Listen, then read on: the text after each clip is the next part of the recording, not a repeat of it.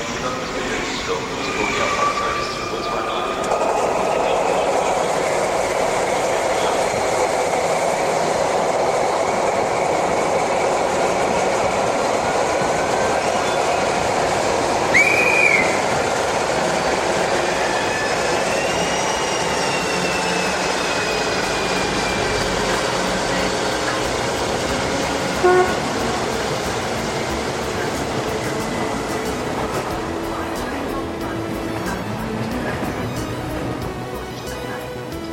Herzlich willkommen zu Hypes on Air.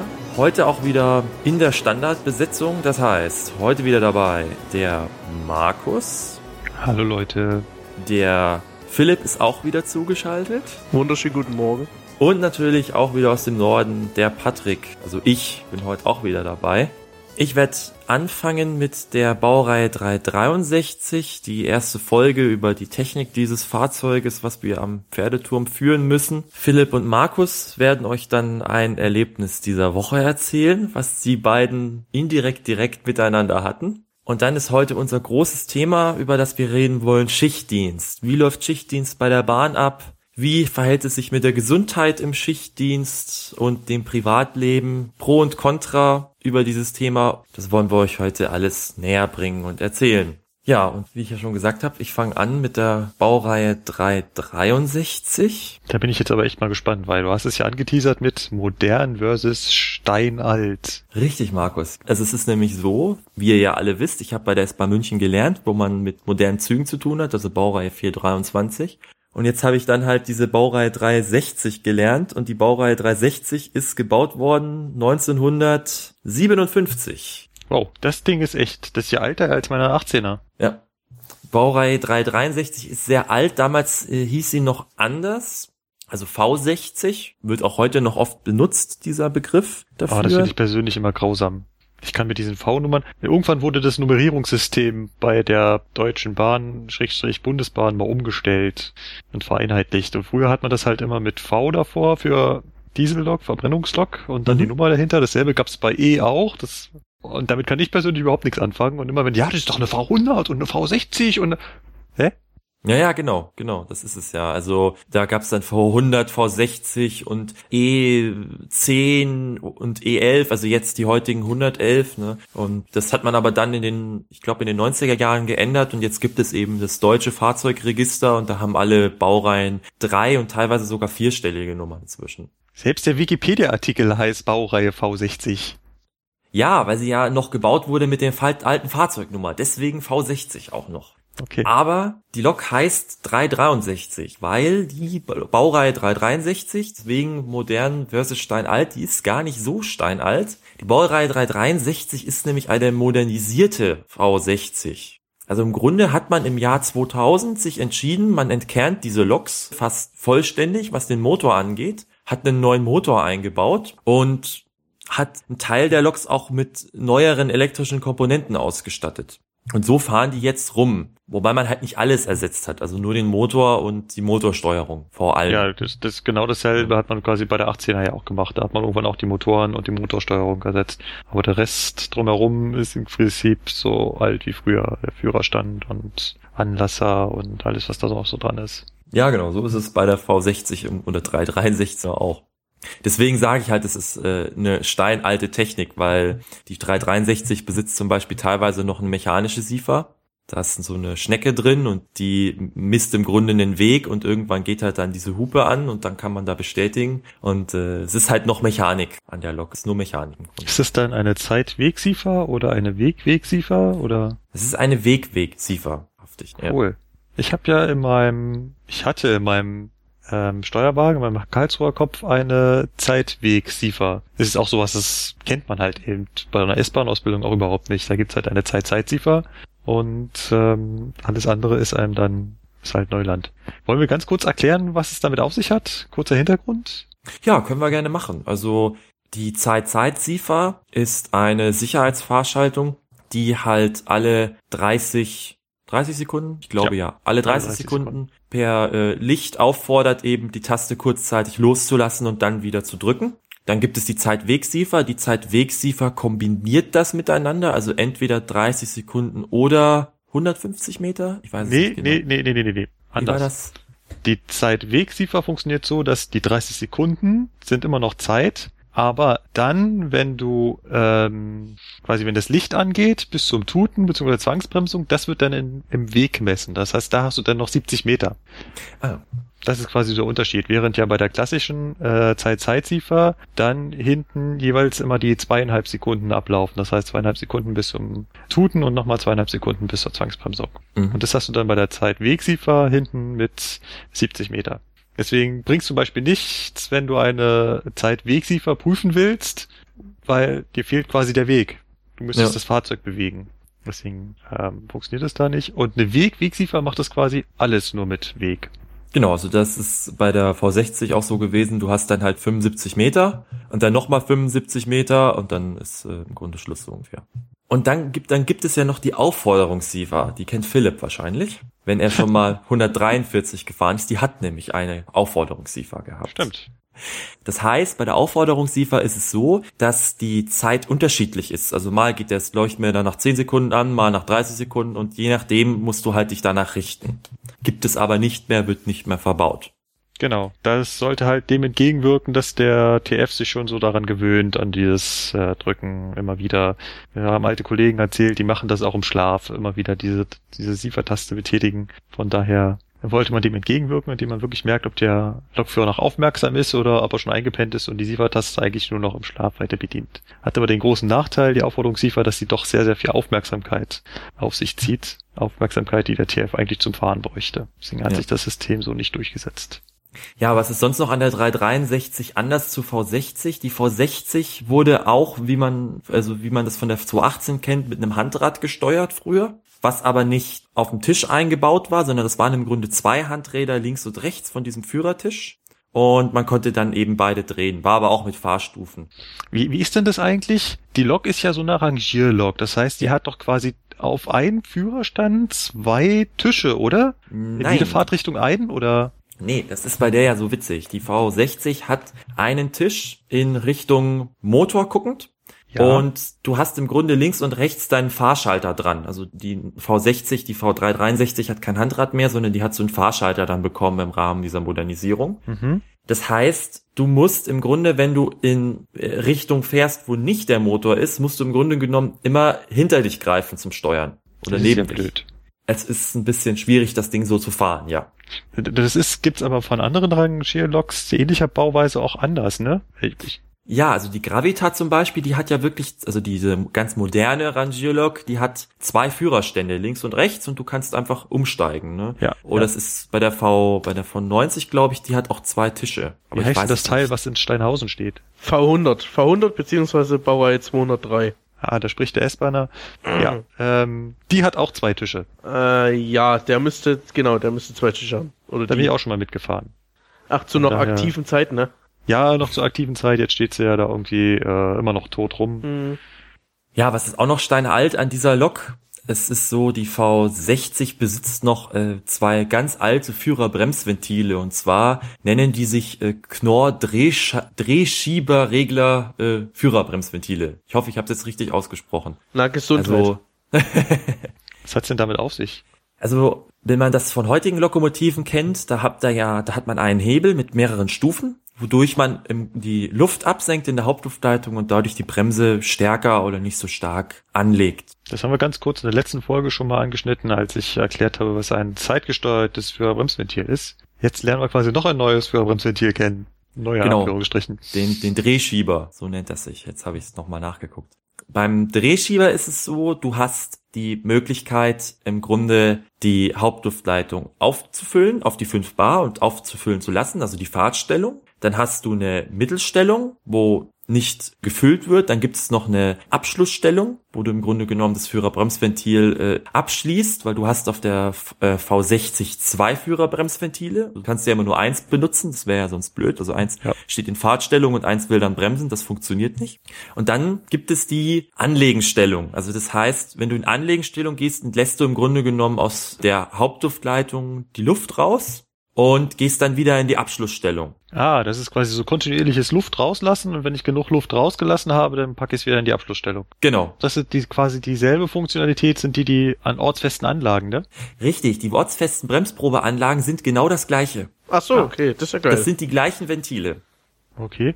Ähm, was ist denn der Unterschied zwischen 361, 362, 363? Also, die 363 oder 362 oder auch 363 besatz, besaßen unterschiedliche ähm, Motoren früher und sie besaßen teilweise unterschiedliche Getriebe. Also es ist ein äh, hydrodynamisches Getriebe, was da verwendet wird. Also die Kraft vom Dieselmotor wird über Hydrauliköl auf die äh, Radsätze dann gebracht. Es sind im Grunde Schaufeln drin in so einem, das ist so eine, so eine runder Raum, so ein Hohlraum, da ist so eine Schaufel drin und das wird dann gefüllt mit Hydrauliköl und das sind zwei Schaufeln. Das eine ist äh, vom Dieselmotor die angetriebene Schaufel und das andere ist im Grunde die Schaufel, die dann zum Radsatz geht, Kraft überträgt. Und wenn das mit Öl gefüllt wird, dann fängt sich das Öl da drin das Drehen an und dadurch wird das andere, äh, die andere Schaufel mit in Drehung versetzt und dadurch wird dann äh, wird dann die Kraft übertragen. So funktioniert ein äh, hydrodynamisches Getriebe.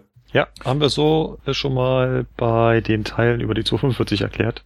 Genau. Ach, die hat auch zur die. Diesellok. Nein, Ah. die, die, die 245 war ja eine dieselelektrische, aber im Unterschied zur, zur 218, die eine dieselhydraulische ist. Und da funktioniert das quasi haargenauso. Genau. Und die, die 363 gibt es in, also die, oder die, je nachdem, welche, wie sie umgebaut wurden, weil die 361, 62 wurden im Grunde in die 363 umgebaut, gibt es eben jetzt in der Variante mit einem, mit Wandler, Kupplung, Kupplung. Also ein Wandler, der im Grunde genommen das äh, Drehmoment erhöht und dann zwei Kupplungen, wo die Drehmomente fest sind. Mhm. Und dann gibt es die Variante Wandler, Wandler bei der 363. Okay. Mhm. Und darfst du, ah, gibt's jetzt nur noch die 363 oder ist das, dürftest du auch die anderen fahren, aber die gibt's gar nicht mehr oder wie sieht es aus? Also die 360, 361 gibt es nicht mehr. Es gibt noch ein paar. Wir haben gerade wieder einen auf dem Hof stehen, 362. Die 362 hat aber inzwischen den gleichen Motor. Da ist im Grunde kein Unterschied dran mehr an dem Fahrzeug. Deswegen Okay. dürfen wir beides fahren. Sie ist ein bisschen leichter. Um drei, vier Tonnen ist sie leichter. Die 262, die wiegt 48 Tonnen, sind sogar sechs Tonnen und die 363 wiegt 54 Tonnen. Sonst ist da kein Unterschied mehr. Weder beim Fahren noch bei der Steuerung noch sonst. irgendwas. Und du darfst quasi auch beide fahren. Ich darf auch beide fahren, ja. Na gut. Würde ich sagen, belassen wir es für Teil 1 und freuen uns auf Teil 2. Ja, würde ich dann die Funkfernsteuerung erklären. Das finde ich geil. Das ist ja, Ja. wie Modelleisenbahn fahren. Genau, da wird's dann nämlich richtig modern bei der Lok. Oh, Das ist cool. Markus und Philipp, ihr zwei habt ein indirekt direktes äh, Erlebnis gehabt miteinander. Erzählt mal. Ja, wir sind irgendwie, ähm, hatten wir was miteinander zu tun, obwohl wir nichts miteinander zu tun hatten. Oder andersrum gesagt, ich habe unter Philipp gelitten. äh. Okay, was ist passiert? Ich war mit meinem Regionalexpress auf der Heimfahrt von Memmingen, wollte nach München. War schon ein relativ anstrengender Tag, war viel mit hin und her. Ich war mit der sogenannten P-Reserve unterwegs, weil der Originalzug kaputt war. Die P-Reserve ist quasi unsere Pünktlichkeitsreserve, die steht am Hauptbahnhof rum und wartet darauf, dass sie gebraucht wird. Die ist aber normalerweise mit einer 11er ausgerüstet, also musste dann noch die 18er rauf und die 11er runter und Bremsproben machen und hinstellen und ja, und dann kam Philipp 30 Kilometer weit entfernt mit seiner S-Bahn. Philipp, was hast du angestellt? Also an dem Tag hatten wir mitfahren und da kamen wir gerade aus Hersching mit der S8, fahren in Parsing los. Und dann auf einmal sitzt links am Nachbargleis ein Kind und spielt im Schotter. Wie spielt im Schotter? Wirklich, das saß dort vor, hat sich so äh, neben das Gleis gebückt und hat so im Schotter rumgewühlt. Autsch. Ganz dumme Idee. Richtig dumme Idee. Und das auf der Stammstrecke, also so zwischen Leim und Parsing, ne? Wo alle fünf Minuten mal ein Zug kommt. Ganz egal, wo ist das bei der Eisenbahn immer eine dumme Idee, aber gut. Was hast du dann getan? Ja, ich bin ja nur mitgefahren und der Kollege hat dann Ja. sich dazu entschieden, einen Nothaltauftrag abzusenden. Ja, Also hier Betriebsgefahr, alle Züge zwischen Leim und Parsing sofort anhalten. Ich wiederhole, Betriebsgefahr, alle Züge zwischen Leim und Parsing sofort anhalten. Hier Zug. ja. Das mit dem Notruf ist quasi, da muss man so eine Taste am Funkgerät drücken, dann werden alle Funkgeräte im ganzen Bereich, das sind so viele, viele Kilometer, die das umfängt, äh, quasi sofort angerufen, quasi als wenn man beim Handy alle Handys in der ganzen Stadt gleichzeitig anrufen würde und alle hören die quasi in dem Moment zu. während du diesen Satz sagst. Also wenn gerade eben schon jemand mit einem Fahrdienstleiter telefoniert hätte, das Gespräch haben wir unterbrochen sozusagen. Ja. Und dieser Nothaltauftrag hat halt Vorrang, genau. Genau, und alle hören euch dann zu und ihr sagt diesen Satz sofort anhalten, dann wissen alle sofort, oh, Kacke ist am Dampfen, ich schalte mal besser an. Mhm, genau. Ja. Traf nicht ganz so auf mich zu, ich hab dich also nicht gehört, ich war also weit genug weg. Ich muss zu diesem Zeitpunkt ungefähr irgendwo bei Kaufering gewesen sein. Ach, das ist eine ganze Ecke weit weg, ja. Das ist eine ganze Ecke weit weg. Aber im Laufe meiner Fahrt, und ich war ja nun mal auf dem Weg nach München, hat mich dann der Fahrdienst angerufen und fragte mich, womit ich denn unterwegs sei. Ja, äh, Lok und Wagen. Ja, ähm, und zwar wird's in München gerade nicht mehr weitergehen. Und ob sie mich denn, es war eine Dame, das Uh. ist ja sowieso immer besser, und ob sie mich dann nach äh, Fürstenfeldbruck auf Gleis einstellen könne. Ja, ja, oder alternativ halt in Grafrath zur Seite, aber das ist halt viel weiter vorher. Nö, du kannst mich schon, nö, das passt schon, könnt schon Fürstenfeldbruck auf Gleis 1, da können wir uns schon hinstellen. Da muss man erklären, dass in Fürstenfeldbruck das Gleis 1 ist so ein Bahnsteig, den man halt nicht mehr modernisiert hat, der ist quasi 10 Zentimeter hoch und da halten normalerweise keine Züge mehr, ist halt so ein uralter Bahnsteig. Und wenn ich jetzt mit dem Triebwagen unterwegs gewesen wäre, und das hat die Fahrdienstleiterin halt so nicht gesehen, dann hätte ich da natürlich nicht anhalten können, weil dann wäre die Einstiegshöhe viel zu hoch gewesen, um da eventuell, wenn es länger dauert, Fahrgäste rauszulassen. Aber da ich mit N-Wagen unterwegs war, die haben eine relativ tiefe Einstiegshöhe, weil sie eigentlich dafür gedacht sind, dass man damit in der Pampe anhalten kann. So konnte ich dann nach Gleis 1 fahren und ich habe dann auch noch gefragt, äh, sag mal, was ist denn los? Ja, da sind Kinder im Gleis zwischen Pasing und Leim. Zu dem Zeitpunkt hatte ich natürlich noch keine Ahnung, dass mein Podcast-Kollege Philipp hier der Verantwortliche war. Oder zumindest nah am Geschehen war. Wir sind dann nach Gleis 1 gefahren in Fürstenfeldbruck und haben dann da gestanden. Ich war erst ein bisschen ängstlich, mache ich die Lok aus, weil die ist mir davor schon einmal nicht mehr angesprungen. Oh. Wie gesagt, war schon ein doofer Tag, aber ja, wir haben da so lange gestanden, dass es sich gelohnt hat, den Motor auszumachen und wir haben dann auch die Türen aufgemacht, sodass Fahrgäste aussteigen konnten, eine rauchen konnten, beziehungsweise auch Fahrgäste von der S-Bahn dann rüberkamen konnten. Und irgendwann, lange, lange, lange später, ich glaube, wir haben da eine gute halbe Stunde gestanden, dann ging es dann weiter. Daran sieht man mal, wie beschissen es ist, wenn man im Gleis spielt. Jo. Also liebe Kinder, wie es immer heißt in der Werbung, bitte nicht nachmachen, ja? Ja, definitiv. Ja, Mensch, da habt ihr ja was erlebt, ihr zwei. Mhm. Ja, Und ja, das auch ja. noch so indirekt direkt. Da merkt man mal, die Bahn hängt so richtig zusammen. Eine große Familie halt, ne? Ja. Ja. Und sie lebt Tag und nachts, diese Familie. Ja, und woher kommt es? Da es kommt daher, dass die Bahn im Schichtdienst funktioniert. Und ich weiß, Markus, du bist schon länger Lokführer. Du kannst uns das sicher am besten erklären. Wie ist das bei der Bahn? Grundsätzlich unterscheidet man beim Schichtdienst bei der Bahn erstmal in Planführer und in sogenannte Rollierer. Fangen wir mal mit dem Einfachen an. Wie funktioniert Schichtdienst für einen Planführer? Das ist eigentlich relativ simpel. Der hat einen Plan. Ein Plan heißt, da steht für das ganze Jahr drin, was er an dem Tag arbeitet oder ob er an dem Tag frei hat. Wirklich für das ganze Jahr im Voraus. Der Plan wiederholt sich meistens alle drei Monate. Ob es da andere Planlängen bei anderen Unternehmen gibt, weiß ich nicht. Bei der S-Bahn waren es drei Monate, dauert ein Plan immer genau zwölf Wochen.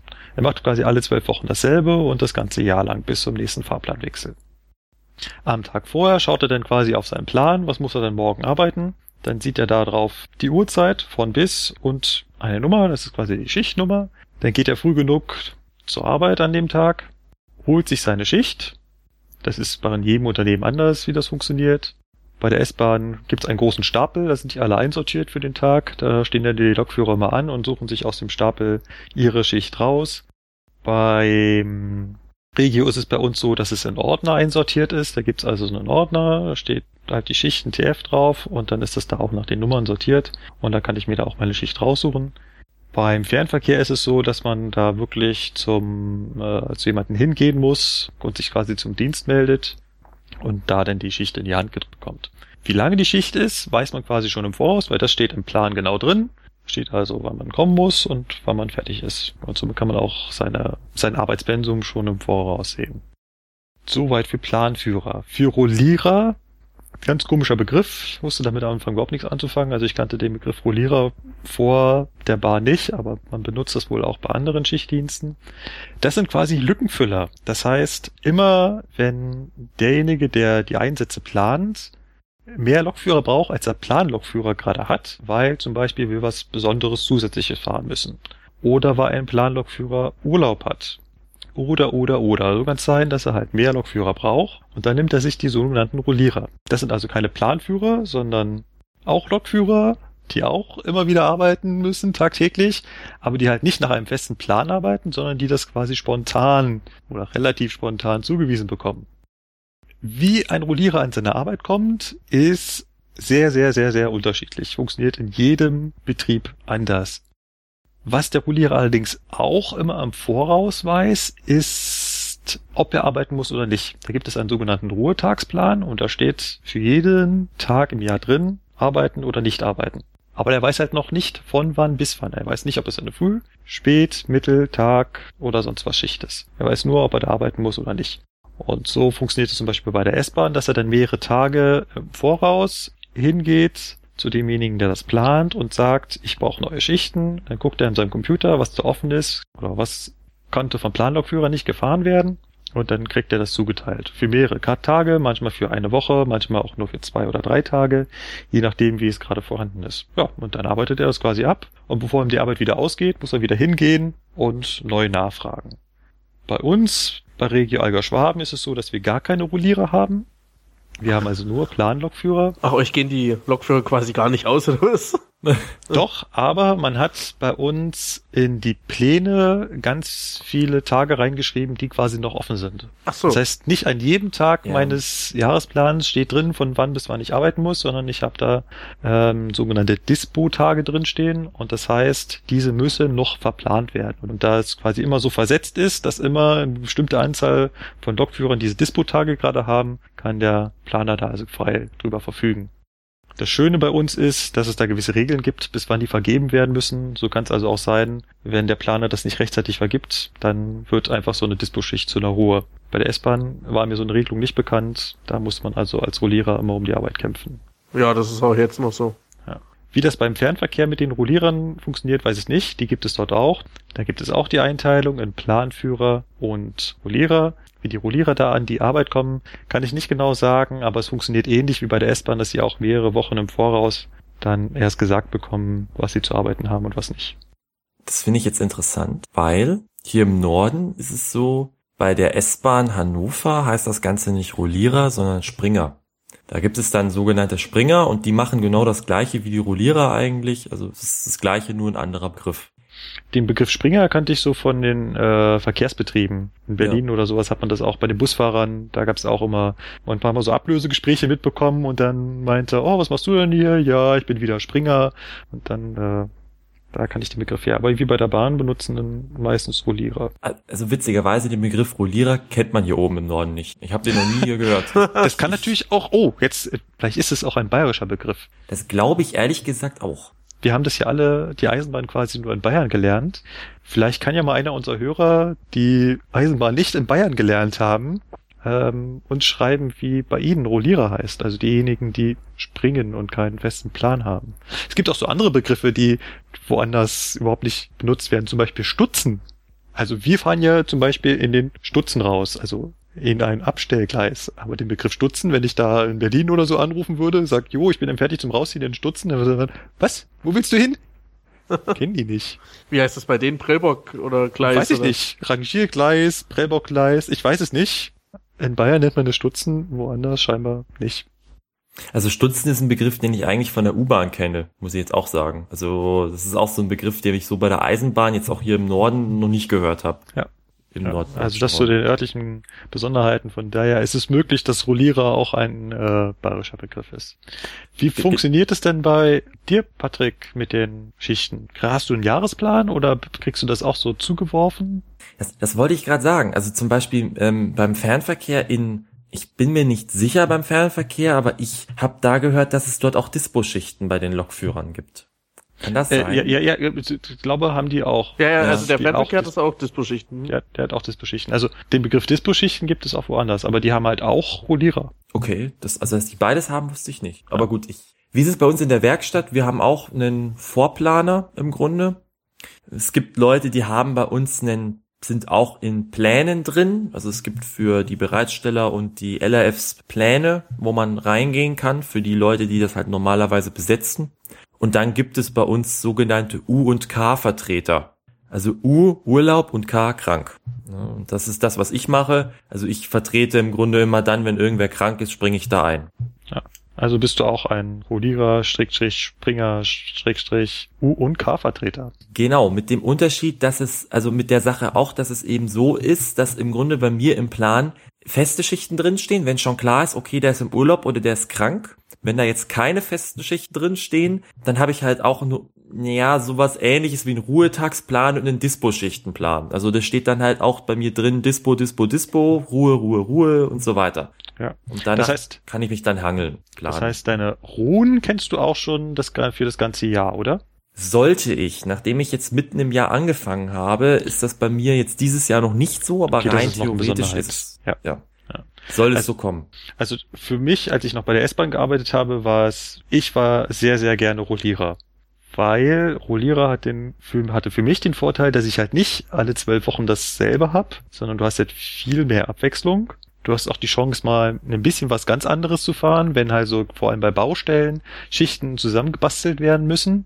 Dann kriegen das halt vor allem Rollierer, Mhm. nicht die Planführer. Während Planführer natürlich den Vorteil hat, naja, du weißt halt, wann du arbeiten musst und kannst auch deine Freizeit besser planen. Also wenn du weißt, du hast dann drei Wochen eine Geburtstagsfeier und guckst drauf und sagst, jo, habe ich Frühschicht, passt, kann ich äh, nachmittags vorbeikommen, kann ich als Rollierer natürlich nicht. Ich weiß nicht, was ich in drei Wochen habe. Ich kann nur sagen, habe ich da frei oder nicht. Es ist auch, glaube ich, immer ein bisschen ein Unterschied, ob man jetzt in einer Dienststelle arbeitet, wo jetzt eher genug Personal da ist oder eher nicht genug. Bei uns in Ja. Hannover zum Beispiel ist das eigentlich immer ganz angenehm. Das gleicht sich alles wunderbar aus und du bist da nicht so belastet Ja. mit Arbeit. Ja. Naja. Aber ich, vielleicht können wir an der Stelle gleich mal zu dem Pro und Contra von Schichtdienst überhaupt übergehen. Ich meine, wenn man das Wort Schichtdienst hört, dann denkt man ja vor allem erstmal, äh, das ist nicht gut. Schichtdienst macht krank. Es macht auch jeder gleich schlecht. Also jeder, wenn du, wenn du hinkommst und sagst, ähm, jemandem, der im Büro arbeitet, ich äh, mache Schichtdienst, oh, Schichtdienst, oh du Armer, du wirst gleich wie so ein ganz armer Tropf behandelt, weil du machst ja dieses Ja. Niedere von Schichtdienst. Was ich dazu mal ganz gerne sage, ist, dass auch Ärzte zum Beispiel im Schichtdienst arbeiten und, Und äh, zwar wohl ganz Piloten. brutal lange. Also was ich bei Ärzten, also die haben 24 Stunden Dienste. Ja. die haben 24-Stunden-Dienste, das stimmt. Grausam. Also wir gehen gleich nochmal auf die äh, Regelung bei der Eisenbahn ein, was wir für Schichtregelungen haben. Aber 24 Stunden sind nicht dabei.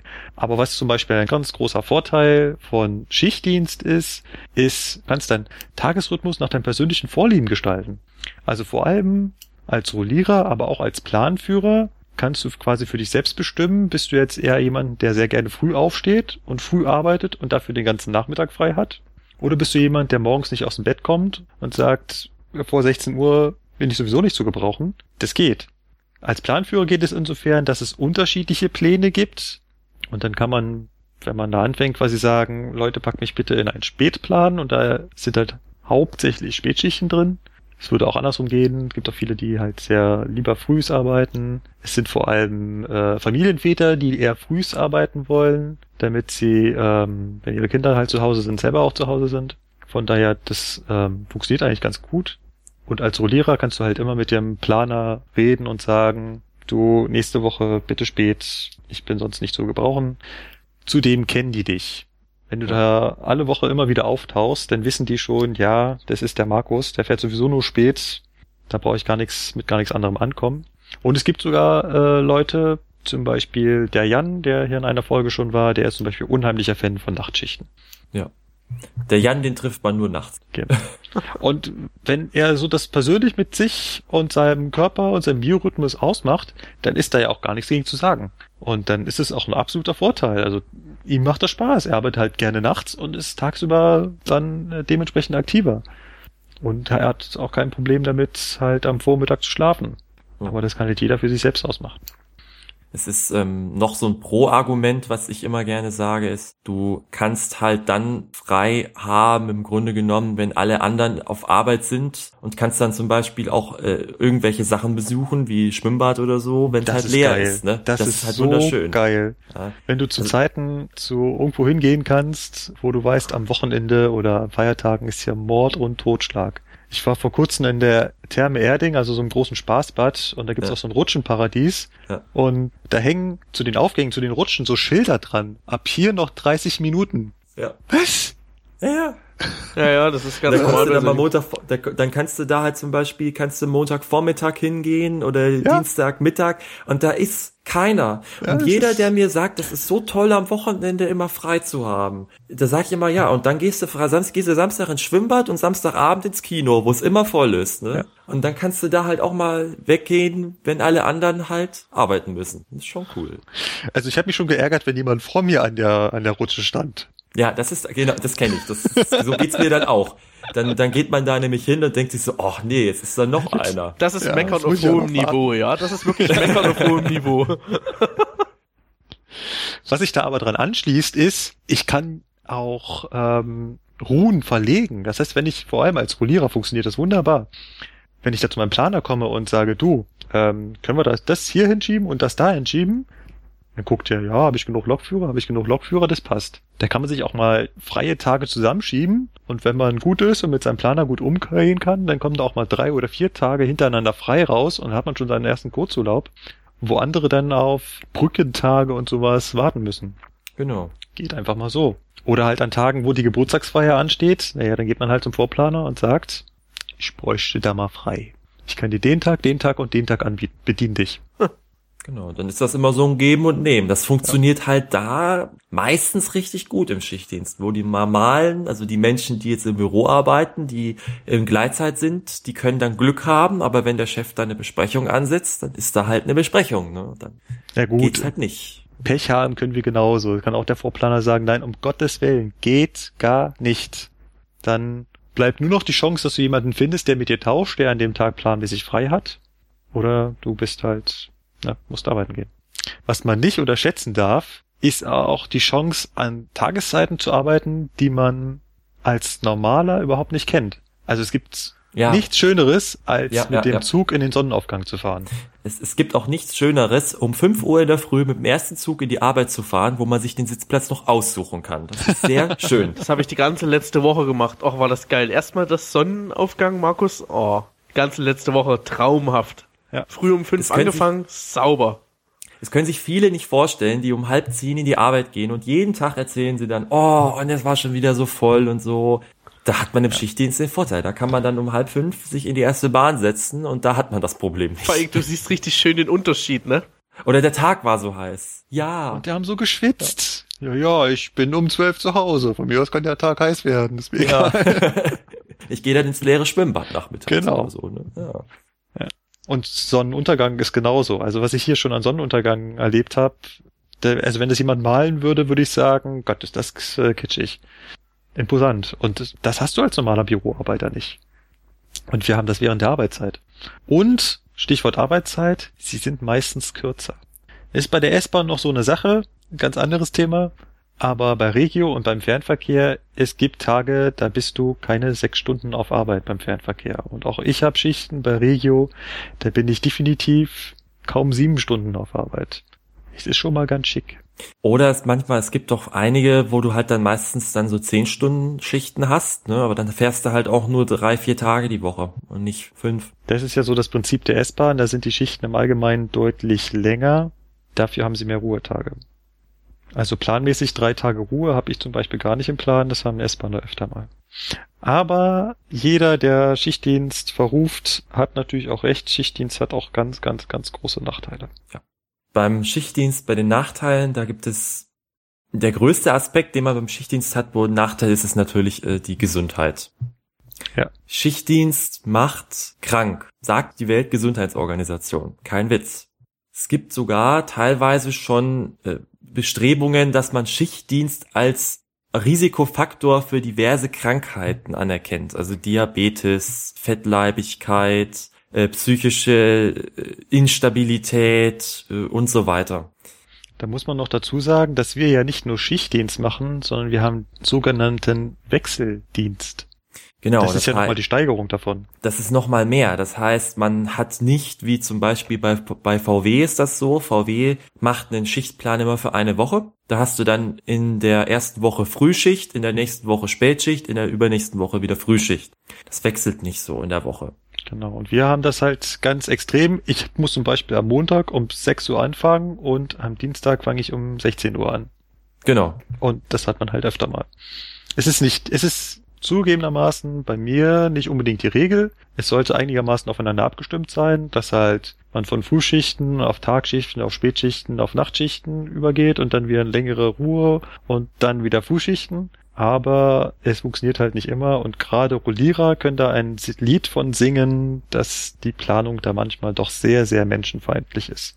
Leider. Und das ja. führt halt genau zu diesem Punkt, Schichtdienst macht krank und Wechselschichten machen noch mehr krank. Also wenn man die diversen Broschüren im Internet liest und es gibt da diverse Zeitungsartikel zu dem Thema, dann müssen Schichtarbeiter im Grunde Menschen sein, die nach zwei Tagen ins Krankenhaus eingeliefert werden. Ja, ähm, Schichtarbeit macht äh, krank, führt zu äh, diversen Krankheiten. Das, das größte Problem ist dieser Schlaf-Wach-Rhythmus weil ähm, gerade wenn man nachts zum Beispiel arbeiten muss und, und gerade wenn man halt nur nachts arbeitet, kommt man mit seinem Tag-Nacht-Rhythmus irgendwann komplett durcheinander.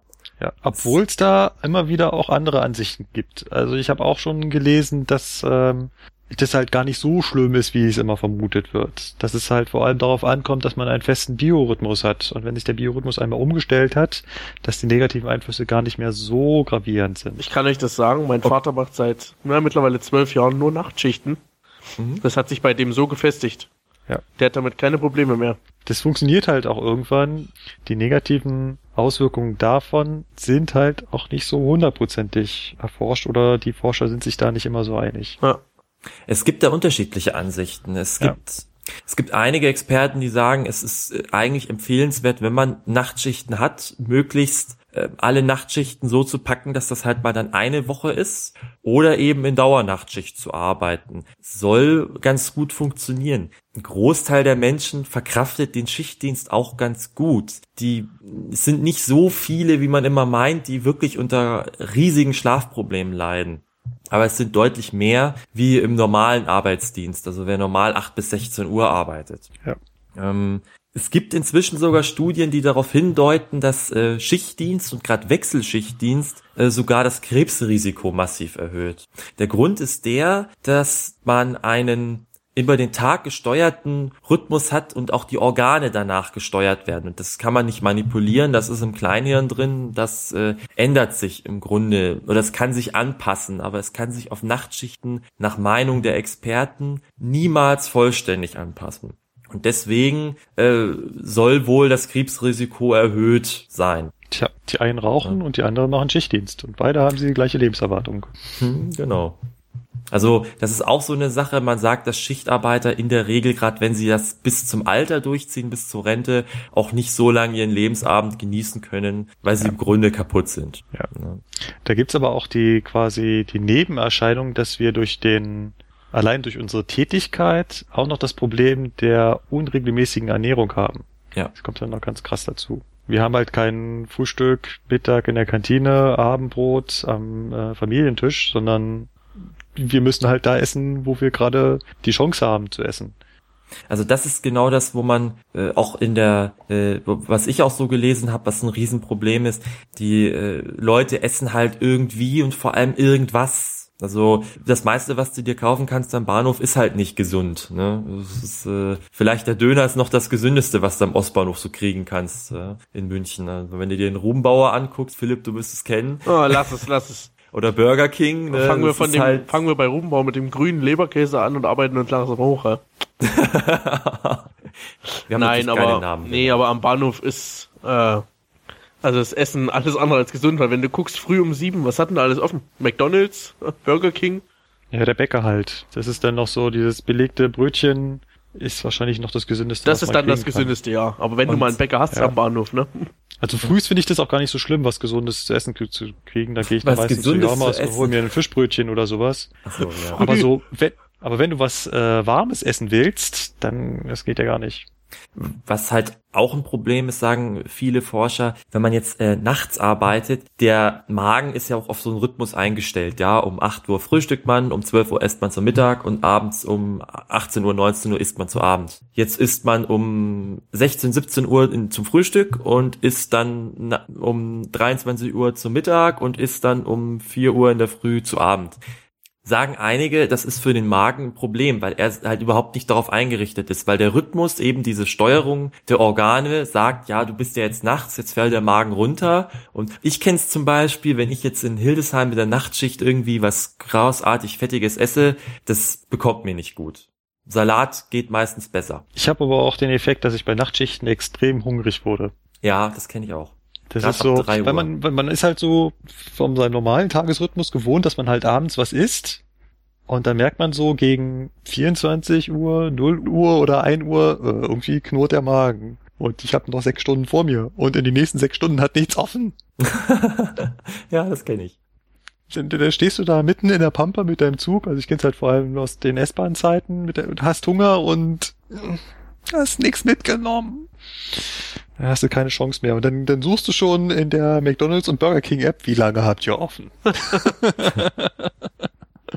Nicht lange genug. Ja, und, und ein anderer, eine andere Sache vielleicht doch was Gesundheit angeht, ist, dass man, was beim Schichtdienst eigentlich noch viel mehr reinspielt, ist, die Leute sind ja dran gewöhnt, beim Abendbrot, da unterhält man sich, in der Früh unterhält man sich, dann geht man in die Arbeit, ne? man, man geht abends irgendwie weg auf irgendwelche Veranstaltungen, geht in den Verein, wenn man im Schichtdienst arbeitet, da kann man das alles nicht machen. Also besonders nicht dann, wenn man nachts arbeitet, weil sich die meisten dieser Veranstaltungen ja an die Menschen richten, die jetzt nicht im Schichtdienst arbeiten und man dann dadurch im Grunde vereinsamt. Du hast ein ganz extremes Problem mit sozialen Kontakten. Und das, genau, die Folge daraus ist, man wird dann isoliert und man findet, man hat keine ja. sozialen Kontakte mehr und rutscht dann sehr schnell in die Depression. Also das soll wohl bei vielen Schichtdienstmenschen sehr viel schneller passieren als bei ja. normalen Menschen, die halt, was heißt normalen Menschen, bei Menschen, die normal Dienst arbeiten. Das ist ganz extrem. Also das ist nicht nur der Teil mit der Partnerschaft, sprich Freund oder Freundin, die darunter leidet und die das mitmachen muss, beziehungsweise wenn sogar schon die Familie mit Kindern, das ist ein richtiger Kampf, aber es ist auch ein Kampf mit all den Freunden, die man so hat wenn die nicht mitkämpfen und halt immer wieder fragen und machen und versuchen, freie Termine zu finden, leidet das Sozialleben darunter wirklich. Wobei ich auch sagen muss, für meine Erfahrung her, dass sich viele Leute schlicht und also Schichtdienst und Schichtdienst sich irgendwie gerne zusammenrotten, habe ich so das Gefühl. Also macht die Sache nicht einfacher, aber man geht viel mehr aufeinander ein, ja. Ja, also das viele so mit, mit, mit, mit, mit Leuten, die nicht aus dem Schichtdienst kommen, die sind es halt gewohnt, dass sie abends um 18 Uhr können sie halt weggehen. Ja, das ist auch mit, also ich habe so die, die, die Erfahrung gemacht, dass man äh, Freundschaften äh, meistens mit Leuten, die dann auch selber im Schichtdienst arbeiten und die Probleme kennen, äh, wesentlich besser führen kann, als wenn man jetzt mit Leuten befreundet ist, die jetzt im Büro arbeiten. Ja. Die, die stellen dich immer nur wie den armen Tropf hin, der ja abends ja nie 18 Uhr Zeit hat, dann noch das Feierabendbierchen trinken zu gehen, obwohl ja. man da vielleicht gar keine Lust drauf hat oder so. Ja. Obwohl es ja mittlerweile glücklicherweise elektronische Hilfsmittel gibt. Also ich habe zum Beispiel alle meine Dienste in den Google-Kalender eingetragen. Der Google-Kalender ist mit meinen Freunden geshared. Die können einfach nachschauen, wann habe ich frei, wann muss ich arbeiten und so kann man das wesentlich einfacher machen. Es gibt Terminfindungsplattformen wie Doodle, wo man sich zusammenfinden kann und schauen, wann man gegenseitig frei hat. Also das geht mittlerweile ja schon. Aber es ist halt immer mit äh, einem gewissen Aufwand betrieben. Eben, weil zugegebenermaßen die meisten Leute, die rufen sich kurz an, hast du Zeit, äh, lass uns treffen. Ja. Und die fangen nicht mit einem Doodle äh, an, ja, wer möchte denn sich mit mir treffen? Ja, ja. Zumindest privat nicht. Ja. Ja. Und was ich noch sagen wollte, das ist durch vielleicht ein bisschen verloren gegangen, dieser gestörte Schlafrhythmus, den merkt man ganz, ganz, ganz schnell. Das ist so das Erste, was man mitbekommt. Ja. Also ich möchte jetzt nicht behaupten, dass ich bei mir mitbekomme, dass meine Gesundheit drunter leidet. Ich verspüre jetzt auch nicht, dass ich ein höheres Herzinfarktrisiko habe, aber den gestörten Schlafrhythmus, den merkst du sofort. Ja. Als ich jetzt vor kurzem drei Wochen Urlaub hatte, ich habe zwei Wochen lang nicht ordentlich schlafen können. Es war immer nur so gestückeltes Schlafen morgens um vier aufgewacht, ja. putzmunter. Mhm. Es, wie gesagt, es hat zwei Wochen gedauert, bis ich einigermaßen einen geregelten Schlafrhythmus wieder hatte. Das kenne ich eben bei mir auch gerade, wenn ich von den Nachtschichten komme, dann wacht man irgendwo irgendwie auf. Jetzt Bist du jemand, der nach einer Nachtschicht schlafen kann? Ja, Also es gibt auch Leute, die- die schaffen das nicht. Also die, wenn die eine Nachtschicht haben, dann leiden die richtig drunter, weil sie können einfach tagsüber überhaupt nicht schlafen. Die kommen zwar total fix und fertig von der Arbeit und machen dann irgendwie für eine Stunde oder anderthalb die Augen zu, aber sind dann sofort wieder wach und ähm, Also ich, ich hatte jetzt die letzten zwei Tage Nachtschicht und da bin ich immer so um sechs nach Hause gekommen. Und dann habe ich immer so von, also heute zum Beispiel bin ich um halb sechs ins Bett und habe dann bis um zwölf geschlafen. Zwölf ist aber eigentlich auch zu wenig. sehr ne? tief sogar. Ja, aber es sind eigentlich zu wenig, es sind gerade mal Das ist sechs eigentlich Stunden. zu wenig. Ja, es ist äh, gerade mal sechs Stunden, das stimmt. Wobei mich in dem Fall die Katze geweckt hat, muss ich zugeben. Das ist halt immer irgendwas. Wenn es nicht die Katze ist, dann sind es die Nachbarn oder die Autos draußen oder das Flugzeug oder der Bohrhammer oder was auch immer. Also man sagt, dass ein Nachtschichtler im Schnitt ein Schlafdefizit hat von zwei Stunden. Also selbst wenn ein Nachtschichtler dann tagsüber acht Stunden schläft, hat er im Grunde real nur sechs Stunden geschlafen, weil dadurch, dass der Grundlärm tagsüber einfach lauter ist und es heißer ist und es äh, hell ist und man das trotz Verdunklung auch nicht so hinkriegt, dass man es gar nicht merkt, ähm, der Schlaf nicht so tief ist, nicht so erholsam wie Nachtschlaf. Das heißt, du hast eigentlich nur vier Stunden geschlafen. Genau, also eigentlich habe ich sowieso noch ein Defizit, immer noch. Ja. Und äh, dieses Defizit, das trägt sich bei mir auch durch. Wenn ich jetzt drei, vier Nachtschichten habe, äh, in der vierten Nachtschicht kannst du mich echt, da kannst du mich wegschmeißen. Ja. Irgendwann ist einfach Ende. Und das ist dann wirklich richtig anstrengend. Das geht mir schon nach der zweiten jetzt so. Kennt ihr das Gefühl dieser Schichtdienstträgheit? Ja, Ja, ja, ich ich, die, die letzten zwei Tage, jetzt habe ich es gemerkt, letzte Woche. Du, du, du sitzt, du dieses, du sitzt am nächsten Tag einfach da und hast eigentlich den ganzen Tag auf nichts Lust. Ja. Und du willst auch nichts machen. Du willst einfach am besten wieder dich hinlegen und, und ah, ja, kenne ich ganz gut. Habe ich sehr oft häufig in Das ist letzter auch so ein Zeit. Effekt, den ich bei mir gespürt habe, dass einfach, seitdem ich in diesem Schichtdienst bin, dass man nach Hause kommt und eigentlich ja noch Zeit hätte, was zu machen. Man hat einfach keinen Bock. Nee. Man, es fällt super schwer, sich auf Dinge zu konzentrieren, beziehungsweise sich für Dinge zu motivieren. Also ich brauche auch nach Nachtschichten in der Regel, wenn ich jetzt drei gemacht habe. Also ich weiß nicht warum, jetzt heute die, die Woche geht's, aber meistens brauche ich auch einen ganzen Tag für mich, um erstmal überhaupt wieder dann mich motivieren zu können, dass ich irgendwas mache. ist wirklich so.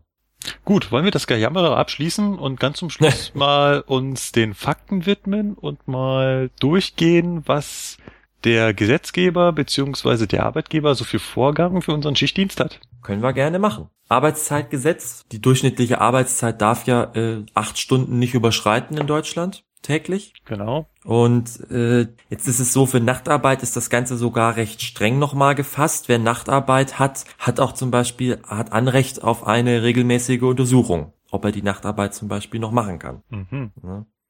Äh, wer im Schichtdienst arbeitet, Schichten gehen ja in der Regel nicht acht Stunden, der muss in einem Zeitraum von einem halben Jahr äh, trotzdem immer auf diese werktägliche Arbeitszeit von acht Stunden im Schnitt kommen.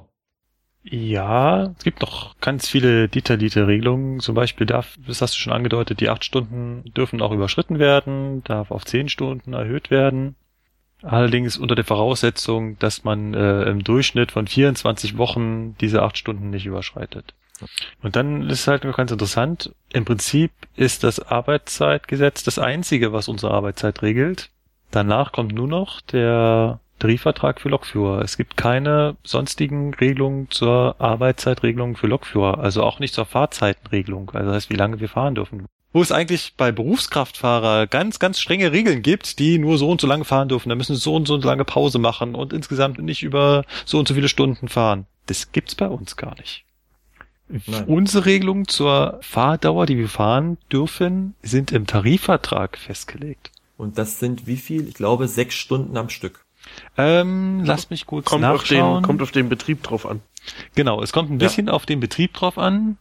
Ich habe das hier rausgeschrieben. Ähm, Fahrzeit darf bei einer Tagesschicht neun Stunden und bei einer Nachtschicht ähm, acht Stunden nicht überschreiten. Im S-Bahn-Verkehr darf sie unabhängig von der Schichtlage acht Stunden nicht überschreiten. Also neun Stunden dürftest du maximal fahren. Ja. Insgesamt am Tag. Dabei darf die ununterbrochene Fahrzeit auf dem Triebfahrzeug fünfeinhalb Stunden nicht überschreiten. Eine Fahrzeit gilt allerdings bereits unterbrochen, wenn der Halt länger als zehn Minuten dauert. Das heißt, du darfst fünfeinhalb Stunden ununterbrochen fahren. Und wenn du zwischendurch zehn Minuten gestanden hast, darfst du auch neun Stunden fahren. Das ist ein ziemlicher Hammer. Also das, das heißt quasi, das betriebliche Wenden zählt damit dazu als Halt über zehn Minuten. Ja. Okay. Also, wenn man mal äh, fünf oder vier Stunden am Stück gefahren ist, du wirst müde. Es wird irgendwann müde. Das, das, das, das macht dich schon, das macht dich fertig. Also Ja, weil die, die, so. das ist ja immer für Außenstehende schwer zu verstehen, aber wenn man sich das mal so vorstellt, im Prinzip ist die größte Herausforderung des Lokführers, bei totaler Stupidität 100% aufmerksam zu sein. Ja. Und das strengt an. Also man sagt, dass ein Mensch durchschnittlich sich 45 Minuten so konzentrieren kann. Deswegen auch bei den Schulstunden diese 45 Minuten. Ne? Und dann also ab 90 Minuten das Niveau dann ganz stark absinkt. Ja. Und ein Lokführer muss im Grunde genommen sich in einer sehr, sehr dieses geistige Niveau über die ganze Schicht aufrechterhalten, obwohl ja jetzt im Grunde nicht so viel passiert. Ne? Ja. Es ist schon anstrengend. Es ist sehr anstrengend. Es wird unterschätzt. Im Kopf ist es eine sehr anstrengende Arbeit. Dann kommen wir nochmal zu den Pausen. Wir haben natürlich auch Pausen. Das ist wieder nach Arbeitszeitgesetz festgelegt. Und zwar haben wir, wenn wir sechs bis neun Stunden arbeiten, 30 Minuten Pause und über neun Stunden 45 Minuten Pause. Dabei dürfen die einzelnen Pausen in 15 Minuten Stücke aufgeteilt werden. Ja. Müssen also nicht zusammenhängend sein. Im Prinzip kann man damit die Pausen auf Wenden umlegen. Das heißt, wenn man irgendwo mit seinem Zug wendet und dort taktbedingt etwas länger stehen muss, kann man das als Pause anrechnen. Wird manchmal bei der Bahn gemacht, aber nicht immer, weil das halt sehr, sehr stark die Gefahr birgt, dass der Lokführer, wenn er da zum Beispiel verspätet ankommt, sagt, auf meinem Plan steht, ich habe jetzt Pause und ich brauche die Pause laut Arbeitsschutzgesetz, dann stehen wir hier. Ja. Deswegen legt man Pausen meistens, also will der Arbeitgeber auch die Pausen so legen, dass es also für den Verkehr unkritisch ist. Übrigens aber eine Geschichte, die beim Fernverkehr teilweise echt ganz gern gemacht wird mit diesen Kurzpausen. Ich kenne es bei der S-Bahn Es gibt so gut wie gar nicht. Genau, ich kenne es bei der S-Bahn so gut wie gar nicht. Und jetzt bei Regio ist es auch nur sehr, sehr selten. Also im Fernverkehr habe ich das auch des Öfteren schon mal gelesen, dass dann halt wegen Verspätung, weil gerade da, wenn du dann eine halbe Stunde oder Stunde Verspätung hast, was es dort auch auch des Öfteren gibt, dass dann halt der Lokführer erstmal seine Pause machen muss und dann steht halt die Gegen, der Ja. Gegenzug erstmal, bis der Lokführer dann seine Pause fertig hat. Ja. Auch Da wenn das gibt's dann diese ganz, ist. da gibt's diese ganz böse Story, dass ein Lokführer mal im Tunnel angehalten hat und stehen geblieben ist und gesagt hat, er macht jetzt Pause. Ja. Weil laut Gesetz hat er jetzt Pause gehabt. ja. Ob man das jetzt machen muss, sei jetzt mal dahingestellt. Ich Nein, das ist ziemlich dumm. viel.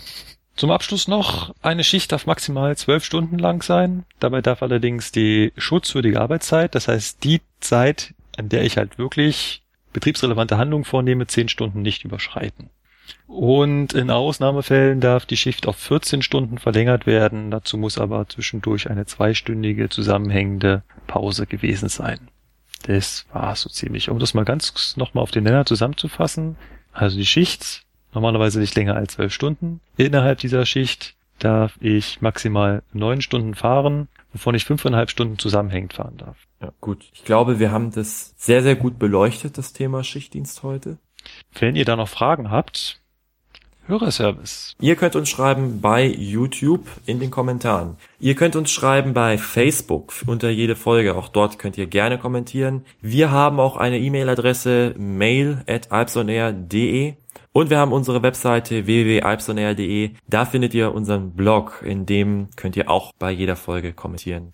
Und wir haben auch eine Zuschrift, lustigerweise unter Folge 16, das ist schon etwas älter. Der Lukas schreibt, dass er durch Zufall auf unseren Podcast gestoßen ist und er findet es eine total geile Sache. Teilweise konnte er vor Lachen auf dem Boden liegen. Was er allerdings nicht so ganz versteht, ist die Panik vor der Bereitstellung. Philipp, hast du Panik? Philipp ist ja bald, ist ja, muss ja bald, äh, ne, ist ja bald fertig. Und Ja. nach dem Alter müsste er dann eigentlich auch in die Bereitstellung, also in den Rangierdienst in Steinhausen. Hast du Panik davor? Ähm, nö. Ich freue mich eigentlich sogar drauf. Also Oh. Panik habe ich jetzt keine davor. Ja, und der Patrick hat ja schon Lobgesänge abgelassen zum Bereitstellen.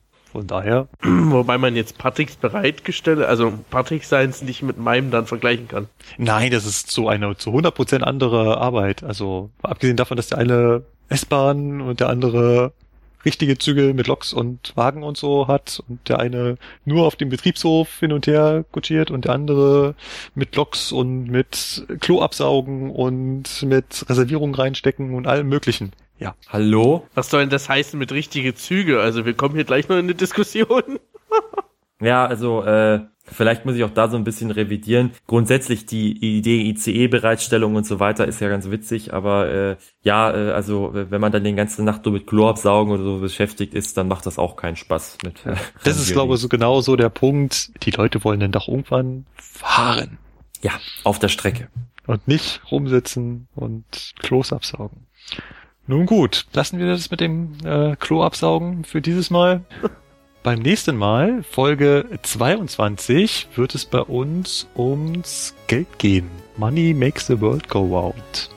Wir sprechen darüber, was wir verdienen und was wir bekommen. Warum lacht jetzt keiner über den Witz? Was, was wir, was wir verdienen so, und was wir. ja. Ja, ja, ja, alles klar, gut. Ja, ja, ja, ja, ja. Der Philipp wird berichten, was man als Azubi so verdient. Ich werde euch das Gehalt des Lokführers näher bringen.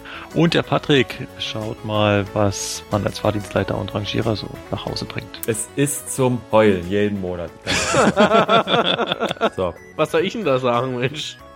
Ja, ihr könnt euch ja dann gegenseitig überbieten. Ich würde sagen, wir verabschieden uns. Bis zum nächsten Mal. Jo, dann macht's gut. Bis denn. Ciao. Tschüss. Tschüss.